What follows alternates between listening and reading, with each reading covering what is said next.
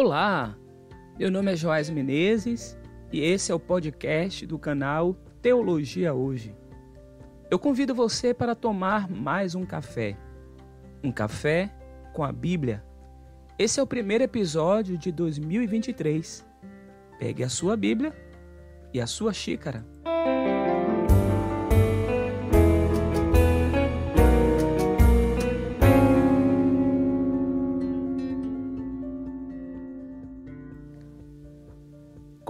Novo, estamos de cara nova no nosso canal Teologia Hoje. Além das mudanças que estamos implementando no canal em relação aos programas e a nossa identidade visual, estamos com o nosso site www.teologiahoje.com.br. Você já acessou? Temos dito que o site agora é a porta de entrada para o nosso canal. Com ele você pode acessar tudo o que acontece aqui no YouTube de maneira muito mais fácil e ainda pode ter informações mais amplas do canal Teologia Hoje e posso garantir para você que vem muito mais coisas interessantes por aí.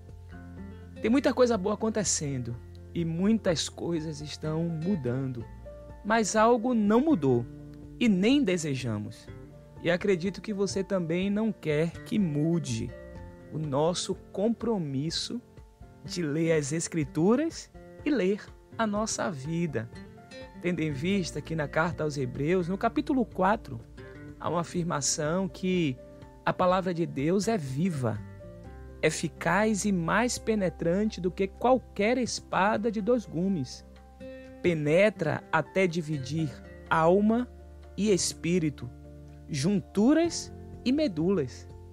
Ela julga as disposições e as intenções do coração. Eu li os versículos 11 e 12 do capítulo 4. E é isso que queremos. Queremos aplicar à nossa vida o que encontramos nas Escrituras como palavra de vida do Eterno para nós. Além da proposta inicial do Café com a Bíblia, de ler a Bíblia e, e ler a vida, nós vamos dialogar um pouco mais a partir de 2023 com as leituras que fazemos durante a semana no Curta Palavra. Falando nisso, você tem acompanhado o Curta Palavra de terça a quinta, bem cedinho? Eu espero que sim.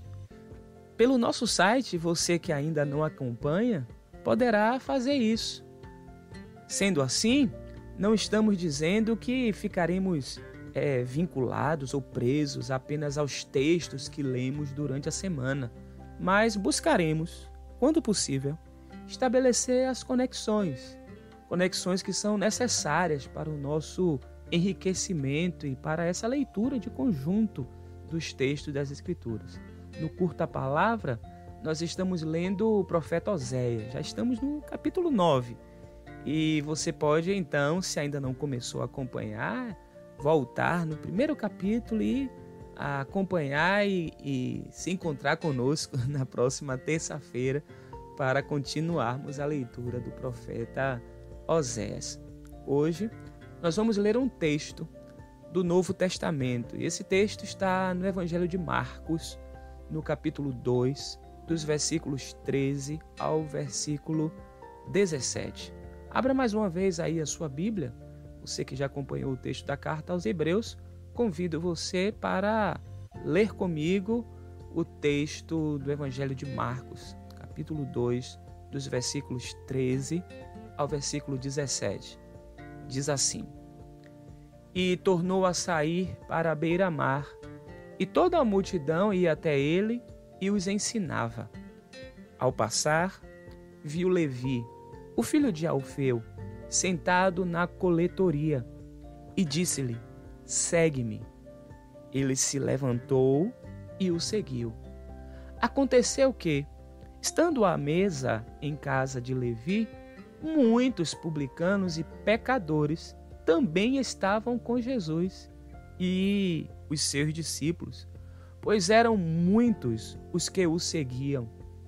Os escribas dos fariseus, vendo-o comer com os pecadores e publicanos, diziam aos discípulos dele: Que? ele come com os publicanos e pecadores? Ouvindo isso, Jesus lhes disse: Não são os que têm saúde que precisam de médico, mas os doentes. Eu não vim chamar justos, mas pecadores.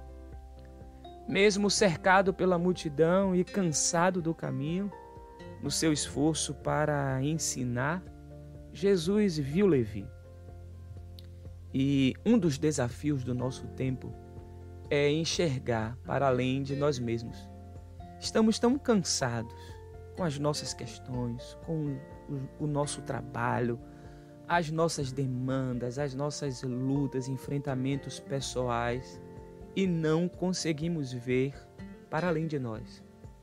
Mas Jesus vê. Jesus viu Levi e vê você e a mim. Independente de onde estejamos e de como estejamos. Jesus viu e também chamou: segue-me. Chamou Levi para um jeito novo de ver a vida e de estar na vida. Levi poderia ficar sentado. Levi poderia permanecer na mesma posição e Jesus não o forçaria a levantar. Ele o chamou e Levi levantou. As mudanças significativas em nossa vida exigem essa disposição ao movimento.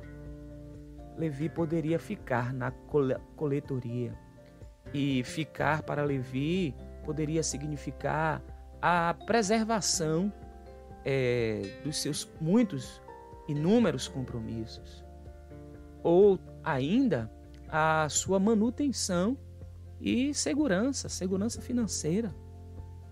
Levantar é arriscado. Nem sempre estamos dispostos a fazer esse movimento, essas rupturas. Jesus viu e chamou. Levi levantou e seguiu. Mas, além de ver e chamar, Jesus sentou à mesa com Levi e com os seus amigos. O sentar à mesa para os judeus implica em compromisso identitário, de ser um com, comunhão, da partilha das coisas comuns. Eu li, não faz muito tempo, um livro escrito por um rabino, Uri Sherk, o título do livro é A Torá da Humanidade. E em uma passagem ele afirmou que uma lei judaica referente aos alimentos ainda em vigor diz que não se pode comer do mesmo prato de um não-judeu ou na mesma mesa, mesmo se tratando de alimentos diferentes. Voltando ao texto, apesar de serem judeus no sentido genético, o texto coloca publicanos e pecadores como categorias distintas. Eles eram rejeitados, eram vistos como pessoas impuras. Sendo impuras, eram não-judeus. Mas Jesus sentou com Levi e Jesus senta conosco. Jesus sentou com Levi e com seus amigos. E Jesus senta conosco. E ele não sente medo de se tornar impuro com a nossa impureza, nem a nossa, nem a dos nossos amigos. O texto diz que os escribas dos fariseus, vendo-o comer com os pecadores e publicanos, diziam aos discípulos dele: Que? Ele come com os publicanos e pecadores? Nesse ponto da narrativa, o texto destaca o ver novamente. Mas os que veem para censurar, para acusar, para ressaltar as aparentes falhas. Você conhece pessoas assim? Pessoas que não percebem você, suas necessidades, seus enfrentamentos diários, suas dores, suas lutas, elas não se sensibilizam com nada disso, elas não percebem. Elas não percebem. Mas elas veem veem você comendo com pecadores. Jesus viu Levi. Jesus viu o publicano na coletoria e não censurou. E ainda, Jesus viu, chamou e sentou com ele. Jesus disse: Olha, vem comigo, vem comigo e eu vou contigo. Eu vou sentar na sua mesa. A gente pode escolher o caminho que a gente vai seguir. Nós finalizamos no ano passado uma série aqui no nosso podcast, O Caminho da Graça. E a gente pode escolher o caminho da graça, que olha para qualquer um, onde quer que eles estejam e convida para estar junto. Isso não é fácil. Mas a gente pode também escolher o caminho da censura, da crítica, da não graça. Está diante de nós.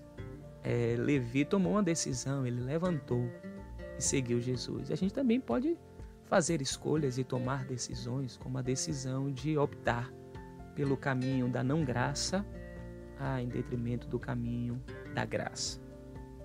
Por fim, Jesus, além de ver, chamar, dividir momentos, ele também ouve.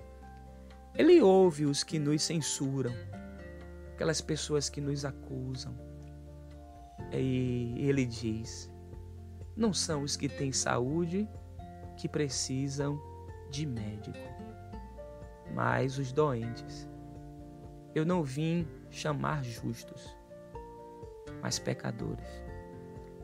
É por essas e outras que vale a pena levantar e seguir Jesus. Se você ouviu esse podcast até aqui e se ele foi relevante para você, compartilhe o link com seus familiares e amigos. Acesse o nosso novo site o site do nosso canal www.teologiahoje.com.br. E nós estamos também com um grupo do Teologia Hoje no Telegram. Vai lá, torne-se membro desse grupo no Telegram e também considere se tornar membro do nosso canal no YouTube. Tem um botãozinho azul escrito Seja Membro. Lá você vai encontrar três modalidades para tornar-se membro do canal Teologia Hoje. Você tem que fazer isso no YouTube. Que a bênção do Eterno, que enriquece e que não acrescenta dores, seja sobre a sua vida, dos seus familiares e amigos. É a oração que faço por Cristo Jesus, nosso Senhor. Amém. Até o próximo Café com a Bíblia.